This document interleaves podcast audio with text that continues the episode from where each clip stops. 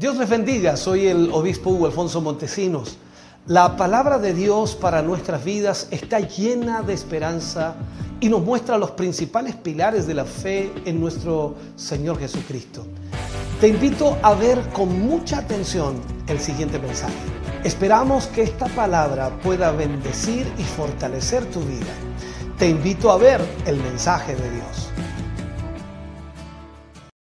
Mateo 14, versículos 22 al 33.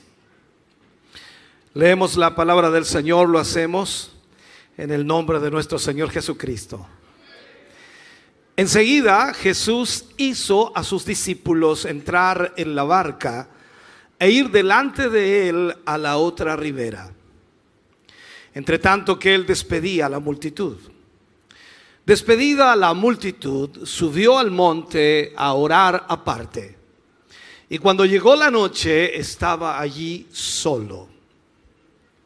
Y ya la barca estaba en medio del mar, azotada por las olas, porque el viento era contrario. Mas a la cuarta vigilia de la noche, Jesús vino a ellos andando sobre el mar.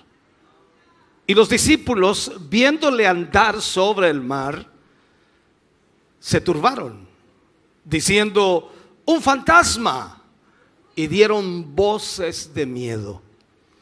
Pero él enseguida, Jesús les habló diciendo, tened ánimo, yo soy, no temáis. Entonces le respondió Pedro y dijo, Señor, si eres tú, manda que yo vaya a ti sobre las aguas. Y él dijo, ven. Y descendiendo Pedro de la barca, andaba sobre las aguas para ir a Jesús. Pero al ver el fuerte viento, tuvo miedo. Y comenzando a hundirse, dio voces diciendo, Señor, sálvame.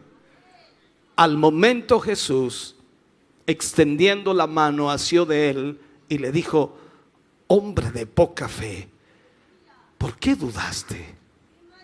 Y cuando ellos subieron en la barca, se calmó el viento. Entonces los que estaban en la barca vinieron y le adoraron, diciendo, verdaderamente eres hijo de Dios. Oremos al Señor. Padre, te damos gracias. Agradecemos, Señor, esta palabra que acabamos de leer y esperamos que este tiempo, Señor, que podamos hablar de ella, tú nos guíes, nos ayudes y podamos, Señor, llegar al corazón necesitado. Hoy más que nunca. Te pedimos y te rogamos que tu Espíritu Santo pueda, Señor, tratar con cada vida y cada corazón. Lo creemos así será. En el nombre de Jesús, amén y amén, Señor. Fuerte ese aplauso de alabanza al Señor.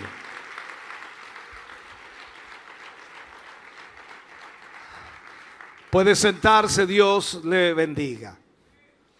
Hoy usaremos como título, Señor, sálvame. Señor, sálvame. Cuando miramos la historia que Mateo nos relata, encontramos que está, por supuesto, encajada en un pasaje maravilloso, porque el Señor Jesús había acabado con el milagro de la multiplicación de los panes y los peces, o sea, había una multitud con ellos en ese momento. Y el Evangelio de Mateo nos dice que enseguida Jesús hizo a sus discípulos entrar en la barca e ir delante de él a la otra orilla, entre tanto que él despedía a la multitud. Eso es lo que nos muestra Mateo. Mateo nos cuenta que Jesús una vez que despidió a la gente, despidió a la multitud, subió al monte para orar. Y la pregunta que nos hacemos aquí es, ¿habrá Jesús ido al monte a orar por esos discípulos? Porque Jesús quizás sabía que ellos al ir navegando pronto iban a enfrentarse a una prueba tremenda o a una tremenda tempestad. Cuando estudiamos un milagro de todos los que hizo el Señor Jesús, eh, nos damos cuenta que suceden cosas maravillosas, extraordinarias, impresionantes. Además que son inexplicables para la mente humana, eh, porque desde el punto de vista humano no podemos ni siquiera explicarlas. Por ejemplo, en esos versículos que leímos sucedieron muchas cosas, pero yo rescato algunas para poder plantearlas en esta noche. La primera de ellas, que había un viento muy fuerte, un viento inesperado y que de alguna forma lo vemos como el plan perfecto de Dios para sus discípulos. Vemos también el hecho de que Jesús vio a sus discípulos a gran distancia en medio de la noche. Eso es impresionante. También vemos el hecho de que Jesucristo y también Pedro caminaron sobre las aguas o caminaron sobre el mar. Yo sé que usted nunca ha visto eso, ¿no? Y esto es impresionante. Y lo otro que veo allí también es que de pronto cuando ellos suben a la barca, inmediatamente dice, se calmó el viento. Todo se detuvo y se hizo bonanza. Entonces, mirando esta historia, nos damos cuenta que apenas el Señor Jesús despide a las multitudes, enseguida Jesús hace que sus discípulos entren en la, barca y vayan a la otra orilla. O sea, lo que el Señor quería era que los discípulos se fueran rápido para él despedir a la multitud, porque lo que no quería el Señor Jesucristo era que se aferraran esa multitud a él pensando en los panes y los peces o en las sanidades que él había hecho. Jesús no quería que una oleada de expectación eh, mesiánica se despertara en esa multitud porque todavía no era el tiempo para él, ni era el tiempo para que eso sucediera. Entonces, cuando vemos el milagro de la multiplicación de los panes y los peces en la historia anterior a esta, había sido tan sorprendente que la gente quería verlo como rey. La gente quería hacerlo rey.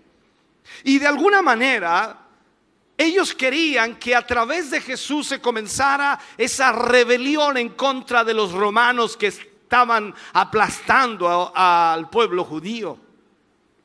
Pensaban entonces en un Mesías que los conduciría de alguna manera a una misión de liberación del pueblo romano. Pero lo cierto que Jesús en realidad no estaba allí para conducir una revolución, sino estaba allí para liderar una liberación espiritual. Si miramos entonces en la historia esta terrible tempestad que se levanta, el mar de Galilea en realidad es conocido hasta el día de hoy porque se levantan tormentas repentinas, inesperadas. Y durante esta tormenta Jesús no estaba en la barca con sus discípulos. Entonces vemos que la barca eh, ya estaba a gran distancia de la orilla y había avanzado bastante. Y ahí dice la escritura que esa barca en la cual iban los discípulos comenzó a ser azotada. Esa es la palabra que utiliza allí Mateo. Azotada por el viento. Y dice, y los discípulos que estaban por supuesto fatigados por esa tremenda tempestad por las olas que el viento levantaba y que estaban remando para llegar a la otra orilla, pero dice que el viento les era contrario. Y esa, esa realidad de lo que estaban viviendo ellos estaba sucediendo a la cuarta vigilia de la noche, ya de madrugada. Jesús entonces aparece de pronto caminando sobre las aguas, caminando sobre el mar. Entonces aquí nos hacemos esta pregunta. ¿Cómo es posible? Primero, que Él los pueda ver a distancia en una noche oscura, en medio de un lago que está a varios kilómetros o que tiene una extensión de varios kilómetros. Y en esa ribera donde Él está los observa en la oscuridad de la medianoche. Hay que entender esto. El mar de Galilea eh, tiene un ancho, o puedo decir que en ciertas partes de ese mar de Galilea, tiene un ancho aproximado de 13 kilómetros de ancho. Sin duda entonces que aquí hay un, hay un elemento sobrenatural. Era de noche, de madrugada, es imposible. Nosotros podemos salir ahora mismo afuera de este templo y mirar y tratar de observar y ya perdemos la vista a unos par de metros porque no hay cómo ver lo que sucede a esa distancia. Aquí hay un elemento sobrenatural no solamente en el hecho de verlos en la oscuridad, en la distancia, sino que al observar que están remando con gran fatiga y que no habían progresado nada. Mira esto, hermano querido. Yo sé que usted vive problemas y dificultades y dice, Dios está tan lejos de mí que qué va a saber lo que estoy viviendo. Pero increíblemente aquí Dios nos está diciendo que no importa cuán lejos tú creas que Él está, Él sabe perfectamente lo que tú estás viviendo. Así que esta historia nos dice que ellos remaban y remaban con gran fatiga. No habían progresado absolutamente nada, estaban cansados y las olas eh, estaban arremetiendo con furia sobre la embarcación. Quizás algún profesional diría, en el día de hoy por supuesto, nos diría que es muy posible en este tiempo ver a esa distancia de 13 o 12 o 10 o 7 kilómetros. Y Jesús estaba usando en realidad un telescópico o un telescopio con eh, eh, eh, lentes, ¿cómo se le llama eso? De visión nocturna. En este tiempo podría, claro, suceder algo así. Pero nosotros creemos que aquel que estuvo de rodillas orando en el monte, en la cumbre de ese monte, no vio solamente las siluetas de hombres a la distancia, sino que claramente vio la fatiga en los rostros de estos discípulos y que sus fuerzas ya estaban siendo minadas o socavadas o acabándose. Esto nos trae a nosotros un consuelo a nuestro corazón. El saber que cuando nosotros andamos en medio de las dificultades, en medio de los problemas, en medio de los conflictos, en medio de todas las situaciones que nos sacuden constantemente, Él lo sabe. Él lo conoce todo. Y podemos entonces confortarnos unos a otros con las palabras del apóstol Pedro cuando dice, echando toda vuestra ansiedad sobre Él, porque Él tiene cuidado de vosotros. Esto es maravilloso, hermano querido. Cuando vemos la historia nos dice que la cuarta vigilia había ya caído, lo que significa que más o menos era entre las 3 y 6 de la mañana que los discípulos estaban remando allí con una tremenda fatiga. Esto sugiere entonces que estaba bastante oscuro, debiendo haber causado un ambiente, ¿cómo llamarlo?, de, de mayor eh, temor, de mayor cansancio por la oscuridad, por la tempestad, por las olas y por la madrugada que era ya. Y las olas que posiblemente los alejaban cada vez más de la orilla y en vez de acercarse a la orilla se alejaban de la orilla. Cuando las fuertes olas comenzaban por supuesto a golpear contra esa barca, contra esa barca y las fuerzas comenzaban a desaparecer de los cansados brazos de los discípulos tratando de, remar, Jesús se decide a acudir en la ayuda de ellos. Y eso es lo que Jesús hace con nosotros. Cuando las fuerzas parecen desaparecer, cuando parece que ya no damos más, cuando parece que ya no podemos más, cuando ya creemos que que las olas contrarias de la adversidad nos arrasan, Jesús acude en nuestra ayuda para impedir que nos hundamos en las dificultades, para impedir que nos hundamos en los conflictos y en los problemas. Los discípulos aquí en esta historia estaban cansados. Y me imagino muchos seres humanos cansados por el problema, por la dificultad, por la enfermedad, por el conflicto, agotados. Entonces aquí ellos cansados, que cuando ven acercarse a Jesús, se asustaron, lo confundieron con un fantasma. Pero Él viene y los alienta hablándoles en medio de esa madrugada. ¿Para qué? Para que ellos puedan tomar confianza. Y Él les dice, tened ánimo, yo soy, no temáis. Eh, ¿Sabe? Esto es impresionante. Qué, qué tremendo es saber que, que cuando nos sentimos desmayar en medio de las dificultades, en medio de los problemas, en medio de las adversidades que vivimos diariamente, hay uno, y me alegro por eso, hay uno que está cerca de nosotros y evitará, por supuesto, que nos hundamos allí.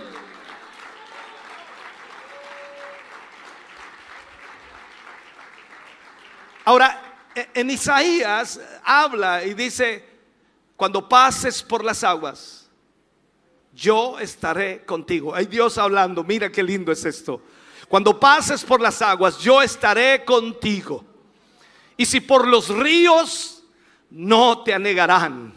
Cuando pases por el fuego, no te quemarás, ni la llama arderá en ti. Qué tremenda promesa para nosotros, hermano querido. Esta promesa nos pertenece, esta promesa es tuya, esta promesa es mía. Y debemos estar conscientes, muy conscientes, que Jesús jamás permitirá que nuestra barca se hunda. Sin importar lo fuerte que sea la tormenta o lo que estemos atravesando. Aquí vemos detalles importantes en esta historia, detalles que nos marcan algo importantísimo. Primero, la barca estaba a gran distancia de la tierra. No sé cuántos kilómetros habían avanzado para llegar a la otra orilla. Entonces ahora ya no había posibilidad de volver. No se podía volver fácilmente a la ribera de la cual habían salido. Estaban en una situación en que realmente no tenían más posibilidades que soportar la situación o que enfrentar la situación. ¿Cuántas veces en nuestra vida, hermano querido, nos encontramos en la misma situación. No podremos ir ni para atrás ni para adelante.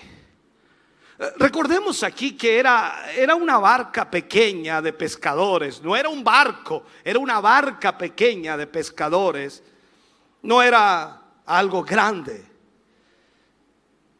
Y había navegado, por supuesto, algo de la orilla, pero no podían volver. Ahora, cualquiera que, que haya navegado alguna vez en el mar, usted sabe cómo es eso, ¿no? Yo varias veces me di vuelta en bote de esos inflables y otros que han navegado en el mar, pescadores, sé, por aquí hay uno cerca. Y es terrible, hermano querido, cuando se levantan las olas, el viento y casi se da vuelta la barca, es complicadísimo. Entonces, alguien que ha navegado sabe cuando esto sucede. El peligro de que una ola venga y los tumbe o dé vuelta la embarcación. Y, es una realidad eso. Las olas no acariciaban la barca, dice que la azotaban. O sea, era con furia, con fuerza. Pero observen aquí, Jesús viene a ellos caminando sobre el mar. Mira esto, eh, los discípulos tenían problemas con el mar. Los discípulos tenían problemas con las olas que se levantaban y ese viento que soplaba. Y Jesús venía caminando sobre el mar. Eso es como decir, el, el, problema que tenían los discípulos no afectaba a Jesús. Él estaba sobre el problema de los discípulos. e, eso me encanta, hermano querido, me, me, gusta, sobre todo cuando dice la palabra de Dios que el, el, el diablo está por estrado de nuestros pies.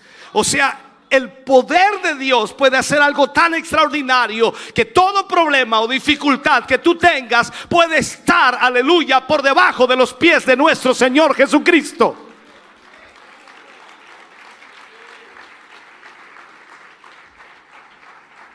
Ahora, quiero que entiendas esto. Jesús pudo haberse quedado en el monte orando por sus discípulos, pudo haberlo hecho, ¿no? Y allí orar para que no les pasara nada y pudieran llegar a la otra orilla. Y uno dice, claro, pudo haber orado y la tempestad se calma y ellos llegan a la orilla y San se acabó. Qué lindo, qué hermoso. Es una linda historia, pero claro, los discípulos no hubieran sabido que Jesús estaba orando por ellos. Esto es importante entenderlo. Ahora, cuando vemos entonces a Jesús, que Él va a los discípulos, allí vemos la gracia de Dios, la misericordia de Dios. Y eso nos dicta entonces que Jesús nunca está lejos de los suyos. Jesús nunca se aleja de los suyos. Mire esto, caminar sobre el mar era el camino más corto para llegar a donde estaban los discípulos. Rodear era imposible tenía que caminar sobre el mar para llegar pronto a ellos. ¿Por qué? Porque estaban en medio de una tempestad y en cualquier momento su barca se anegaba. Entonces Jesucristo no caminaba sobre esas olas para exhibirse como un gran espectáculo para que eh, ellos pudieran ver su poder. No, no era eso. Si fuera así, por supuesto, lo hubiera hecho durante el día en la presencia de la multitud de gente que estaba allí. Jesús en realidad los vio en una situación de gran necesidad. Estaban desesperados, estaban asustados. Entonces recordemos que todos los discípulos eran en su mayoría discípulos de Cristo y algunos de ellos o entre ellos eran pescadores, pero no todos. Recordemos eso. O sea, me imagino entonces que los que eran pescadores y estaban lidiando con esa tempestad, seguramente dijeron, no habíamos vivido nunca una tempestad como esta, nunca habíamos estado en una tempestad como esta. Y los que no eran pescadores, lo único que querían era estar en tierra firme, porque sí, aquí me muero, aquí se acabó todo, aquí, aquí me ahogo. Entiéndame esto, por favor. Esa dificultad, esta tormenta que azota esta barca donde iban los discípulos, es lo mismo que sucede en nuestra vida constantemente. Cuando los problemas, las dificultades, las enfermedades, los conflictos emocionales, espirituales, familiares, económicos, materiales, nos afectan de tal manera y muchas veces esas dificultades se, se transforman en una tormenta tan grande que nuestra vida necesita la ayuda del Señor.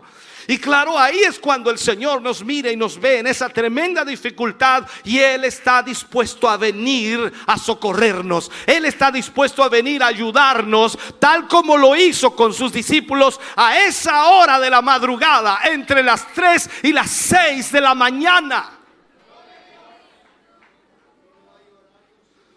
En tercer lugar, nos dice el Evangelio que quería precederlos o adelantárseles. O sea, ir delante de ellos. Eso es como pensar, eh, aquí es como imaginar, ¿cierto? Tal como lo hizo Dios con, con Moisés cuando abrió el mar. Él irse adelante y abrir las olas y vamos, muchachos, remen que va a ser fácil. Ah, que sería lindo nuestra vida así, ¿no? Aleluya. Así que quería adelantárseles. No solamente el Señor quería llegar donde ellos estaban, sino que más aún quería ir delante de la embarcación, guiándoles en el camino, abriendo camino en medio de las olas. Sería, ay Dios, algo extraordinario. Ahora, alguien se preguntará, ¿cómo es posible que un hombre camine sobre las olas del mar sin hundirse? Esa es la buena pregunta, ¿no? ¿Cómo es posible que un hombre camine sobre las olas del mar sin hundirse? Ahora mismo algunos dicen, no, esto es, esto es como una historia, ¿cómo es, es historia eh, o películas? Ciencia ficción. No es algo real, es una ciencia ficción eso. Pero recuerden que todo lo que la palabra de Dios dice es verdad. La respuesta la tenemos en el libro de Job para que veamos que Job, muchos años antes o mucho tiempo antes, se menciona lo que Jesús hizo aquí. Job capítulo 9, versículo 8, versículo 10 al 10, del 8 al 10. Dice, Él solo extendió los cielos y anda sobre las olas del mar. Él hizo la osa, hablando de la osa mayor, él hizo el Orión y las Pleiades y los lugares secretos del sur, del sur. Él hace, dice, él hace cosas grandes e incomprensibles y maravillosas sin número.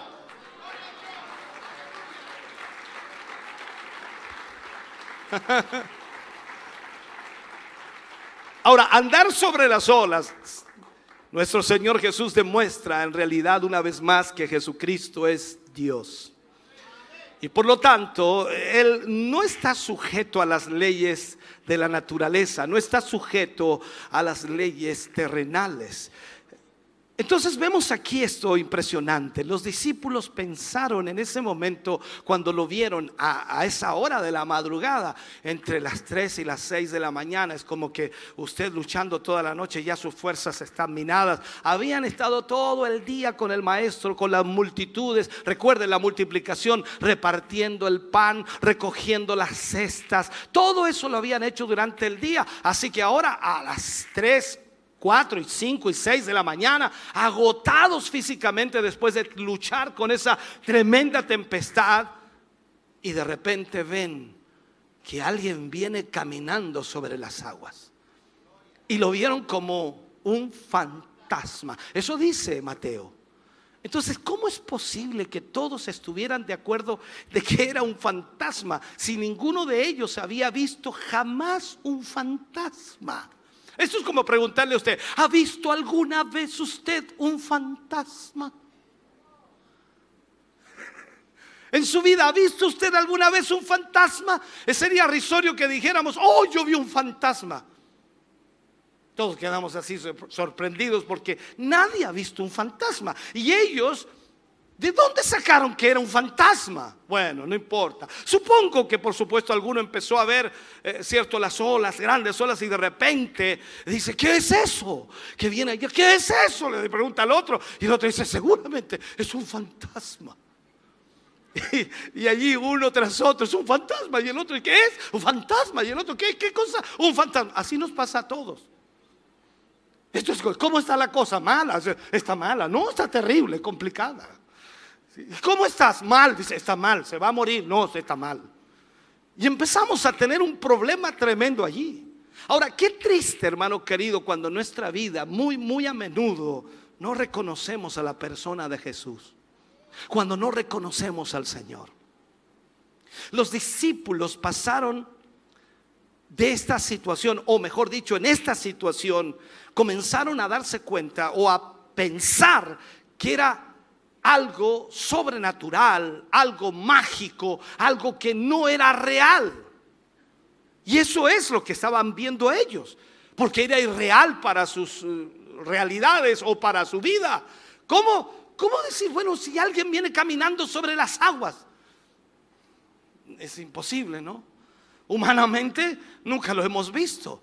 Entonces aquí en el día de hoy también vemos a gente que piensa que Jesucristo es un fantasma, algo irreal, algo que, es mágico o algo sobrenatural, algo irreal para ellos.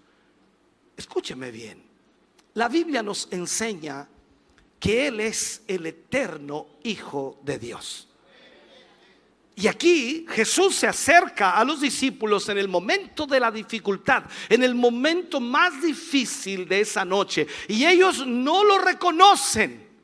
Imagínate, habían estado todo el día con Jesús, habían estado todos los anteriores o los meses anteriores con Jesús y allí en esa noche no lo reconocen. ¿Por qué? Porque estaba oscuro, porque había una tempestad, porque las olas se levantaban, porque el viento soplaba. No lo reconocieron, o sea, lo único que podían ver era una silueta de alguien caminando sobre las aguas, pero la tempestad era tan grande que era más difícil verlo en realidad.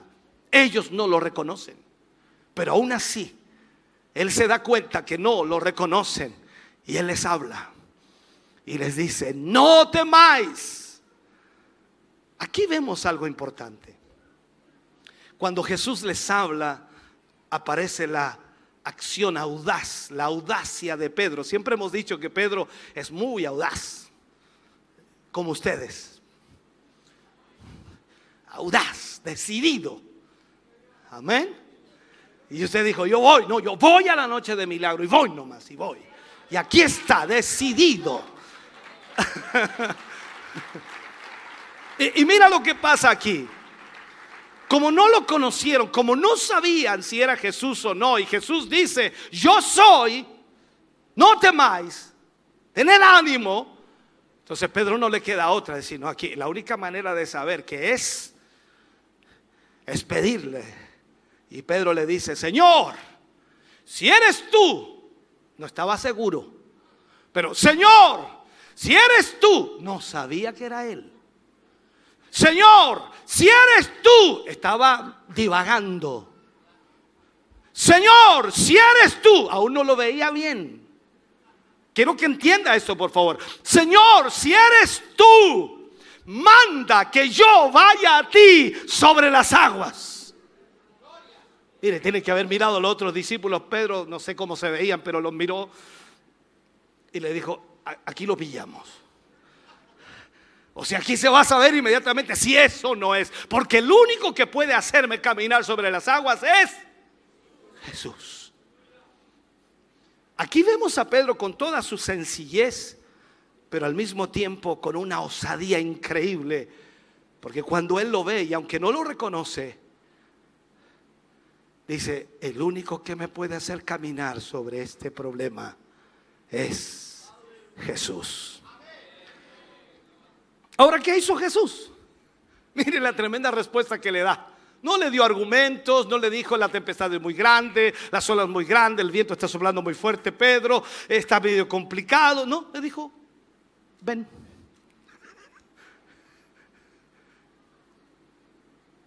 Ven. Esa fue la respuesta. Eh, piensa por un momento en esto. ¿Qué hizo Pedro cuando el Señor le dice eso? Ahora le tocaba a él. Ahora le tocaba a él. Dice, y comenzó, dice Pedro, a descender de la barca y puso un pie y estaba firme. Y se bajó y puso el otro estaba firme. O sea, entendamos eso, hermano querido. Esto es impresionante lo que Dios hace. Y ahí Pedro entonces le dice, o no le dice nada, mejor dicho, camina. Y comenzó a caminar. Pedro comenzó a caminar sobre las aguas. Ahora piense por un momento. Piense por un momento. Y yo, yo trato de, de hacerle ver esto que es impresionante, maravilloso, glorioso. La audacia de Pedro. Pedro va hacia Jesús. Y una vez más notamos que Pedro es un hombre de valor y notamos que Pedro puede hacer cosas que quizás otros no pueden hacer o que no se deciden hacer. En nuestra mente concebimos de alguna manera el rostro de Pedro mostrando una mezcla de, emociones, ¿no? Cuando él se desciende de la barca y comienza a caminar sobre el problema. La tempestad no había parado, la tempestad seguía, el, viento soplaba, las olas seguían siendo grandes, pero ahora Pedro estaba caminando sobre el problema. ¿Eh? No sé si puedes entender, estaba caminando sobre el problema. Así que imagínate el rostro de Pedro, cómo habrá estado impresionado eh, no, sé ni cómo impresionarme con mi rostro, yo no sé cómo impresionado por lo que estaba sucediendo, una mezcla de emociones que estaban ahí en su vida. Y, es sin duda, es sin duda, que a pesar de que está emocionado caminando sobre las aguas, tiene un grado de miedo. Pero está feliz de caminar. Pedro es como un niño que está aprendiendo a caminar. Se, se, levanta, por supuesto, da unos pocos pasos, se tambalea para todos lados. Eso le pasa a los pequeños cuando comienzan a caminar. Y, caminan para allá, caminan para acá, y se van para atrás, se van para adelante. Y uno ahí, oh, tratando de agarrarlo, y de pronto ah, se cae. Esa es la realidad. Y ahí Pedro, como un niño caminando sobre las aguas. Y de pronto, por supuesto, Pedro sintió que ya estaba seguro, que ya estaba bien, el miedo se le fue y pasó de miedo a alegría, a gozo, a orgullo. Y de pronto se olvida de que Jesús era el que estaba haciendo eso. Y aunque Pedro iba avanzando hacia Jesús, dejó de mirarlo y observó todo lo que pasaba a su alrededor y de pronto comenzó a hundirse. Y allí Jesús lo mira y comienza a ver lo que se hunde. Entonces dice la escritura,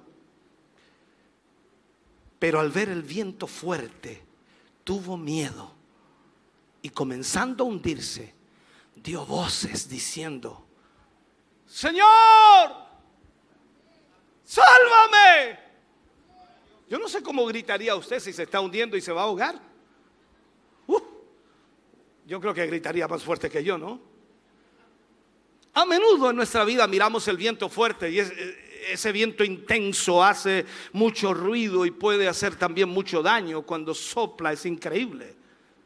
Pedro entonces puso su mirada en las adversidades, apartó su mirada del Señor Jesús, apartó su mirada de él y ahora por supuesto la cara de Pedro cambia porque a pesar de que estaba impresionado por lo que estaba sucediendo, ahora comienza a cambiar su rostro y comienza a sentir miedo y comienza a sentir angustia, desesperación y de pronto lo único que puede hacer hundiéndose clama y dice, Señor, sálvame. O sea, el entusiasmo de sus ojos desapareció y vemos que el miedo vuelve a aparecer en su vida. Pero sin duda, Pedro estaba ahí aterrorizado. Y la escritura nos dice, y comenzó a hundirse. ¿Cómo está tu vida hoy? ¿Firme? ¿Sólida? ¿Está bien? ¿Vas bien? ¿Estás bien? ¿O estás hundiéndote? Tremendo susto para Pedro ahí. No sabemos si el agua le llegó a las rodillas, a la cintura, al pecho. No lo sabemos, pero empezó a hundirse. Pero qué bueno es saber que Dios es fiel. Pedro se estaba hundiendo, quizás como tú, como yo, en muchas ocasiones, pero Dios es fiel. Pedro no se había hundido del todo y Dios muchas veces nos permite estar en situaciones en que parece que nos vamos a hundir totalmente, parece que vamos a ahogarnos, parece que realmente no vamos a salir de esta, pero recuerda, Dios no va a permitir ni un kilo, ni un gramo más del peso que tú y yo podemos soportar. Dios no va a permitir que eso suceda. Jesús sabe exactamente cuánto podemos resistir en nuestra vida. Pedro sabía. Y esto es importante que lo entiendas. Quizás en esta hora muchos de los que están aquí tienen problemas, dificultades, situaciones difíciles, enfermedades y ya no resisten más, pero aún están aquí, aún respiran, aún su corazón está latiendo, aún pueden pensar. Y eso significa que Dios aún tiene una esperanza para usted. Aún Dios puede hacer algo por su vida.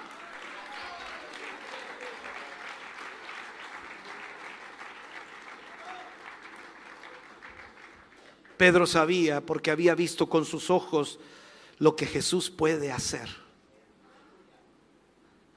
Y Pedro había visto cómo Jesús sacaba de situaciones tan terribles a las personas, difíciles, complicadas, sanando leprosos, sordos, mudos, cojos, libertándoles, incluso resucitando muertos, multiplicando panes y peces. Oh Dios, e-, él lo había visto. Mateo nos dice, al momento Jesús, cuando Pedro clamó y dijo, sálvame, dice, al momento Jesús extendió la mano, asió de él y le dijo, hombre de poca fe, ¿por qué dudaste? Jesús está parado allí sobre el mar y le extiende la mano rápidamente y le levanta al que se está hundiendo. Y el viento está tempestuoso, ruge con todo su poder, con toda su furia. Las olas eh, suben y rompen con fuerza contra la embarcación. Y seguramente algún discípulo, al ver el horror de lo que se estaba viviendo con Pedro, piensa, pobrecito, Pedro se va a hundir, se va a ahogar. ¿Y cuántas veces te han visto en tu vida y alguien ha dicho, no, este no da más, no, este ya no, tiene remedio, no, este ya no cambia, no, este ya no sale de esa, no, este no se sana, este no, este es lo último, no creo que pase este año, no, no creo que viva más. Eso es lo que te han dicho, porque han visto tu condición, pero no saben que hay un Dios grande. No saben que hay un Dios poderoso, hay un Dios que puede hacer milagros. Y mira esto, es increíble. Y allí, en esa circunstancia, con toda calma, el Hijo de Dios, Jesucristo, está allí y extiende su brazo para sostener a Pedro. Y lo levanta. Y esto es impresionante. Pedro había caminado hacia Jesús. La Biblia no dice cuántos pasos dio o si no estaríamos predicando los cinco pasos de Pedro, los diez pasos de Pedro, los veinte pasos de Pedro, los cincuenta pasos de Pedro. No, no dice cuántos pasos dio, simplemente dice que Pedro se hundió cuando iba caminando hacia Jesús. Ahora, cuando Jesús lo levanta, no lo llevó en brazo, volvieron caminando sobre las aguas. Los dos. Ya te estás hundiendo, pero Jesús puede en esta noche levantarte y caminar de vuelta. Así que Pedro vuelve a cambiar su rostro ahora de terror en alegría, en regocijo. Esto es una cosa increíble, o sea, e, esta experiencia es increíble, pasa de, de alegría, después tristeza, terror, miedo, eh, expectación, gozo, alegría, miedo otra vez, se hunde desesperación y ahora gozo otra vez. Eh, esa es nuestra vida. Así que Pedro teniendo una muestra de terror, como aquel que está a punto de morir ahogado y tiene, tiene una mirada de temor ahora cambia y tiene una mirada de agradecimiento de quien sabe que ha sido rescatado. ¿Sabe? Jesús, mi Salvador, el, mismo que sacó del fondo a ese pecador llamado Pedro, hoy su brazo está firme y Él quiere levantarte. Él quiere levantarte a ti, amigo, amiga. Él quiere hacerlo. Tú que estás siendo azotado por la adversidad, azotado por los problemas, los conflictos, las enfermedades en tu vida.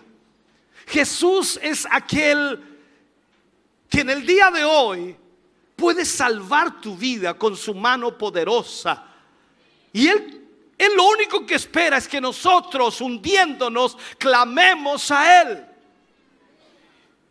Cada uno de nosotros aquí como cristianos no estamos en pie porque tengamos alguna capacidad especial. El único que nos sostiene se llama Jesús. El que nos ha alentado, el que nos ha animado, el que nos ha levantado, el que nos ha sanado, el que nos ha dado nuevas fuerzas se llama Jesús.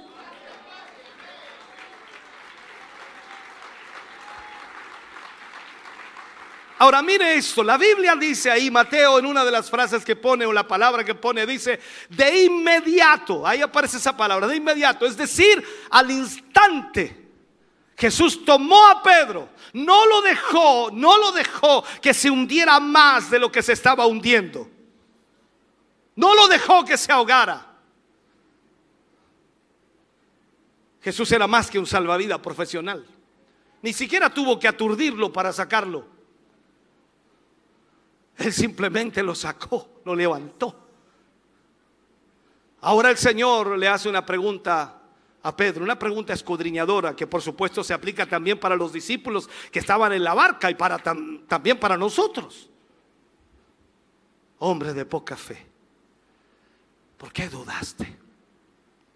Yo me pregunto a mí mismo cuántas veces el Señor Jesucristo me ha hecho esta pregunta y me ha dicho, Hugo, ¿por qué dudaste? Cuando ellos subieron a la barca, al instante se calmó el viento, se acabó la tempestad. Y los que estaban en la barca, dice, le adoraron diciendo, verdaderamente eres Hijo de Dios. ¿Sabe? Ahora Pedro estaba de regreso en la barca con el Señor y los otros discípulos. Y, y, en el momento que pisa la embarcación, el viento se calma y todo se tranquiliza. Esto es como decir, hermano querido, cuando estás con Cristo en tu barca, se acaba la tempestad, se acaba el viento. Cuando tú le permites a Jesús subir a tu barca, a tu vida, se acaba la tempestad y el viento. Dios hace algo impresionante. Todas las olas pierden su energía.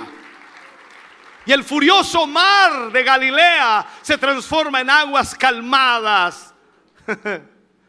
Pero notemos la palabra de Mateo entonces, que dice que cuando estaban en la barca le adoraron. Eh, no sabemos si Pedro se arrodilló, no, no lo dice, pero no nos cabe duda que el corazón de Pedro estaba realmente de rodillas ante Dios y que su espíritu, por supuesto, estaba en alabanza, en gratitud al Salvador, porque Él le había rescatado, porque ahora Jesús era mucho más real para Él que antes. El rostro de Pedro ahora es el rostro de un adorador, de un hombre agradecido sin miedo, sin terror. Entonces vemos cómo Dios cambia la vida de un hombre que pudo haber muerto. Y no tan solo él, sino que todos los discípulos pudieron haber muerto. Y gracias a la osadía de uno, a la poca fe de uno, se salvaron todos. Déjame concluir o cerrar este mensaje. Pedro no fue el único necesitó gritar, Señor, sálvame. ¿Sabe? La Biblia está llena de situaciones de personas que experimentaron sentimientos de duda, de ansiedad, de desesperación. Tenemos a un David que sintió una profunda tristeza y soledad cuando era perseguido por Saúl. Job experimentó el dolor. Elías estaba cansado de la vida, temeroso del futuro. Y podría mencionarte a muchos hombres más, tal como ellos a veces podemos sentirnos perdidos y solos.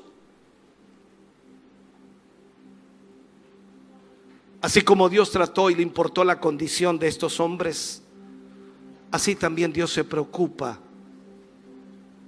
por ti y por mí. Él quiere restaurar y sanar esa condición de dolor que existe en todo ser humano. Tal vez has llegado hoy a este lugar en medio de una tormenta tan grande en tu vida. Quizás el mundo y, y, y todo todo aquel que no conoce a Cristo está viviendo hoy día alejado de su presencia y está en una tormenta constante en su vida, lleno de preocupaciones. E, el pecado trae destrucción, el pecado trae denigración del ser humano, hace que el hombre y la mujer pierda toda esperanza, que viva lleno de dolores, lleno de tristeza, lleno de enfermedad, tiene falsas ilusiones en su corazón, depositando su fe y su creencia en cuestiones vanas que no tienen no tienen mayor fundamento para su vida. Dios quiere acercarse y salir al encuentro de ellos. Dios quiere hoy, y lo digo así, Dios quiere acercarse hoy a quienes no tienen esa esperanza. Y solo necesita que le digas con un corazón humillado, con un corazón honesto y sincero, Señor, sálvame. Querido amigo, rogamos, rogamos que las palabras de Jesús que Él dice a Pedro se hagan una realidad en ti también. Recojamos esas palabras. Él les dijo, ánimo yo soy. No tengan miedo.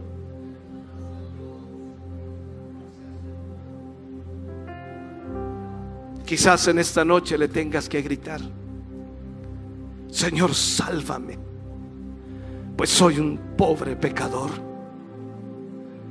Mira, mira qué oración más corta, pero una oración con sentido de urgencia. Pedro no le dijo al Señor, sálvame mañana, Señor, o cuando puedas. No, no, no. Él, él estaba comenzando a hundirse y sabía que se iba a ahogar y pronto habría desaparecido totalmente. Solo tuvo tiempo para gritarle, Señor, sálvame. Pero sin duda quiso decir, Señor, por favor, ayúdame ahora. Pues si te demoras, me hundiré hasta el fondo del mar. Me ahogaré, se acabará mi vida. En ese momento Jesús extendió su mano y le salvó. Hay muchas personas que quisieran que Jesús les salve, pero pero ¿cuándo? ¿Cuándo es la pregunta? El joven hoy día dice y puedo saber que es así. El joven, la señorita dice, me gustaría que Cristo me salvara algún día, pero todavía no. Ah, cuando sea de más edad, quiero vivir la vida, quiero vivir un poco más la vida de esta manera como la estoy viviendo. Otros están, están tan ocupados para buscar al Señor. El problema es que no saben cuánto tiempo de vida les queda. La esperanza para ti hoy es Jesús. La esperanza para ti es hoy, no mañana, es ahora. Y solo basta decir, Señor, mi caso es urgente, mi problema es urgente, mi situación es urgente, Señor, sálvame. Esta breve oración de Pedro fue efectiva, siendo Jesús el camino, el cual puede llevarnos sobre el mar, el cual puede calmar nuestra tempestad el cual pudo salvar a Pedro con gran poder. Y ese mismo poder sigue estando vigente para ti en el día de hoy. ¿Te gustaría decirle hoy al Señor, sálvame? ¿Te gustaría decirle hoy al Señor, Señor, quiero caminar sobre mis problemas? Quiero caminar sobre mis enfermedades. Quiero caminar sobre mis vicios. Porque si hoy le pides al Señor que te salve, oirás la respuesta de Dios. ¿Sabe lo que te dirá? Ven. Lo puedes hacer. Puedes caminar sobre tus problemas. Puedes caminar sobre tu enfermedad. Puedes caminar sobre tus vicios. Ven. Lo puedes hacer. Yo te ayudo. No tengas miedo. Estamos contentos de que hayas visto y escuchado este mensaje. Creo con todo mi corazón que Dios le ha bendecido. Quiero invitarles a suscribirse a mis redes sociales, donde tenemos contenido que le ayudará a alimentar su vida espiritual.